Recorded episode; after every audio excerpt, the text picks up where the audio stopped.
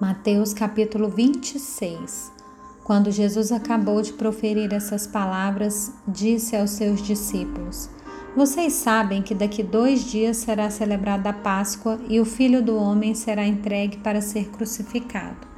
Então os principais sacerdotes e os anciãos do povo se reuniram no palácio do sumo sacerdote, chamado Caifás, e deliberaram prender Jesus à traição e matá-lo mas diziam: não durante a festa, para que não haja tumulto entre o povo. Quando Jesus estava em Betânia, na casa de Simão o leproso, aproximou-se dele uma mulher, trazendo um frasco feito de alabastro com um perfume precioso que ela derramou sobre a cabeça de Jesus, estando ele à mesa. Vendo isso, os discípulos ficaram indignados e disseram: Por que, para que esse desperdício? Esse perfume poderia ter sido vendido por muito dinheiro para ser dado aos pobres. Mas Jesus, sabendo disso, lhes disse: Por que vocês estão incomodando essa mulher? Ela praticou uma boa ação comigo. Porque os pobres estarão sempre com vocês, mas a mim vocês nem sempre terão porque derramando este perfume sobre o meu corpo, ela o fez para o meu sepultamento. Em verdade lhes digo que onde for pregado em todo o mundo este evangelho, também será contado o que ela fez, para a memória dela. Então, um dos doze, chamado Judas Iscariotes, foi falar com os principais sacerdotes. Ele disse: Quanto me darão para que eu o entregue a vocês? E pagaram-lhe trinta moedas de prata. E deste momento em diante, Judas buscava uma boa ocasião para entregar Jesus. No primeiro dia da festa dos pães sem fermento, os discípulos vieram a Jesus e lhe perguntaram: Onde quer que façamos os preparativos para que o Senhor possa comer a Páscoa? E ele lhes respondeu: Vão até a cidade procurem certo homem e digam: O Mestre diz: O meu tempo está próximo. É em sua casa que celebrarei a Páscoa com os meus discípulos. E eles fizeram como Jesus lhes havia ordenado e prepararam a Páscoa. Ao cair da tarde, Jesus pôs-se à mesa com os doze discípulos, e enquanto comiam, Jesus disse: em verdade lhes digo que um de vocês vai me trair. E eles, muito entristecidos, começaram um por um a perguntar-lhe: Por acaso seria eu, Senhor? Jesus respondeu: O que comigo põe a mão no prato, esse vai me trair. O filho do homem vai, como está escrito a seu respeito, mas ai daquele por quem o filho do homem está sendo traído. Melhor seria para ele se nunca tivesse nascido. Então Judas, que o traía, perguntou: Por acaso sou eu, mestre? Jesus respondeu: Você acabou de dizer isso. Enquanto comiam, Jesus pegou um pão e, abençoando, o partiu e deu aos discípulos, dizendo: Tomem, comam, isto é o meu corpo. A seguir, Jesus pegou um cálice, tendo dado graças, o deu a seus discípulos, dizendo: Bebam todos dele, porque isto é o meu sangue, o sangue da aliança, derramado em favor de muitos para a remissão de pecados. E digo a vocês que desta hora em diante nunca mais beberei deste fruto da videira, até aquele dia em que beberei com vocês o vinho novo no reino de meu Pai e, tendo cantado um hino, saíram para o Monte das Oliveiras.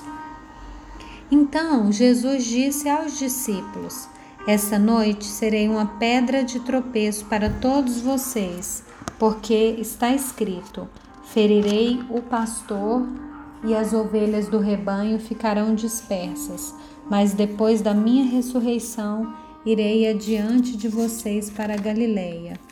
Mas Pedro, tomando a palavra, disse a Jesus: Ainda que o Senhor venha a ser um tropeço para todos, nunca será para mim. Mas Jesus lhe disse: Em verdade te digo que esta noite, antes que o galo cante, você me negará três vezes. Pedro insistiu: Ainda que me seja necessário morrer com o Senhor, de modo nenhum o negarei. E todos os discípulos disseram o mesmo.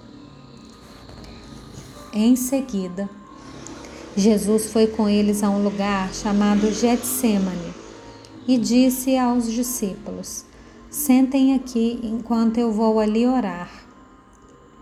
E levando consigo Pedro e os dois filhos de Zebedeu, começou a sentir-se tomado de tristeza e angústia.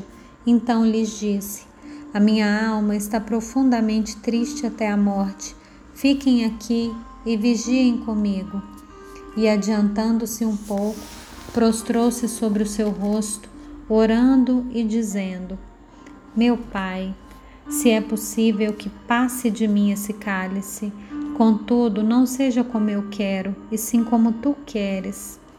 E voltando para os discípulos, achou-os dormindo e disse a Pedro: Então nem uma hora vocês puderam vigiar comigo? Vigiem e orem, para que não caiam em tentação. O espírito, na verdade, está pronto, mas a carne é fraca. Retirando-se pela segunda vez, orou de novo, dizendo: Meu pai, se não é possível que esse cálice passe de mim sem que eu o beba, faça-se a tua vontade. E voltando, achou-os outra vez dormindo, porque os olhos deles estavam pesados. Deixando-os novamente, foi orar pela terceira vez, repetindo as mesmas palavras. Então voltou para os discípulos e lhes disse: Vocês ainda estão dormindo e descansando. Eis que é chegada a hora e o filho do homem está sendo entregue nas mãos de pecadores. Levantem-se e vamos embora. Eis que o traidor se aproxima. E enquanto Jesus ainda falava, eis que chegou Judas, um dos doze, e com ele grande multidão com espadas e porretes, vinda da parte dos principais sacerdotes e dos anciãos do povo. Ora, o traidor tinha dado a eles um sinal: aquele que eu beijar é esse, prendam-no. E logo aproximando-se de Jesus, Judas disse: Salve, mestre! E o beijou. Jesus, porém, lhe disse: Amigo, o que você veio fazer? Nisso, aproximando-se eles, agarraram Jesus e o prenderam. E eis que um dos que estavam com Jesus, estendendo a mão, sacou da espada e, golpeando o servo do sumo sacerdote, cortou-lhe a orelha. Então Jesus lhe disse: Coloque a espada de volta no seu lugar, pois todos os que lançam mão da espada, a espada perecerão. Ou você acha que eu não posso pedir ao meu Pai e ele me mandaria nesse momento mais de doze legiões de anjos? Mas como então se cumpririam as Escrituras que dizem que assim deve acontecer? Naquele momento, Jesus disse às multidões: Vocês vieram com espadas e porretes para prender-me, como se eu fosse um salteador? Todos os dias no templo eu me assentava ensinando e vocês não me prenderam. Tudo isso, porém, aconteceu para que se cumprissem as escrituras dos profetas. Então todos os discípulos o deixaram e fugiram. E os que prenderam Jesus o levaram à casa de Caifás, o sumo sacerdote, onde se haviam reunido os escribas e os anciãos. Pedro o seguia de longe até o pátio do sumo sacerdote e, tendo entrado, assentou-se entre os servos para ver como aquilo ia terminar. E os principais sacerdotes e todo o sinédrio procuravam algum testemunho falso contra Jesus, a fim de o condenarem à morte. E não acharam, apesar de terem sido apresentadas muitas testemunhas falsas. Mas afinal compareceram duas afirmando: Esse disse: Posso destruir o santuário de Deus e reconstruí-lo em três dias. E levantando-se o sumo sacerdote, perguntou a Jesus: Você não diz nada em resposta ao que estes depõem contra você? Jesus, porém, guardou silêncio. E o sumo sacerdote lhe disse: Eu exijo que nos diga: tendo Deus vivo por testemunha, se você é o Cristo, o Filho de Deus. Jesus respondeu: É o Senhor mesmo quem está dizendo isso. Mas eu lhes digo que desde agora vocês verão o Filho do Homem sentado à direita do Deus Todo-Poderoso e vindo sobre as nuvens do céu. Então o sumo sacerdote rasgou as suas vestes e disse: Blasfemou, por que ainda precisamos de testemunhas? Eis que agora mesmo vocês ouviram a blasfêmia. O que vocês acham? E eles responderam: É réu de morte. Então alguns cuspiram no rosto de Jesus e bateram nele, e outros os esbofeteavam, dizendo: Profetize para nós, ó Cristo, quem foi que bateu em você? Pedro estava sentado fora do pátio e uma empregada se aproximou e lhe disse: Você também estava com Jesus o Galileu. Mas ele negou diante de todos e disse: Não sei o que você está dizendo. Quando se dirigia para a porta, Pedro foi visto por outra empregada, que disse aos que estavam ali: Este também estava com Jesus o Nazareno. E ele negou outra vez com juramento: Não conheço esse homem. Pouco depois, aproximando-se os que estavam ali, disseram a Pedro: Com certeza você também é um deles, porque o seu modo de falar o denuncia.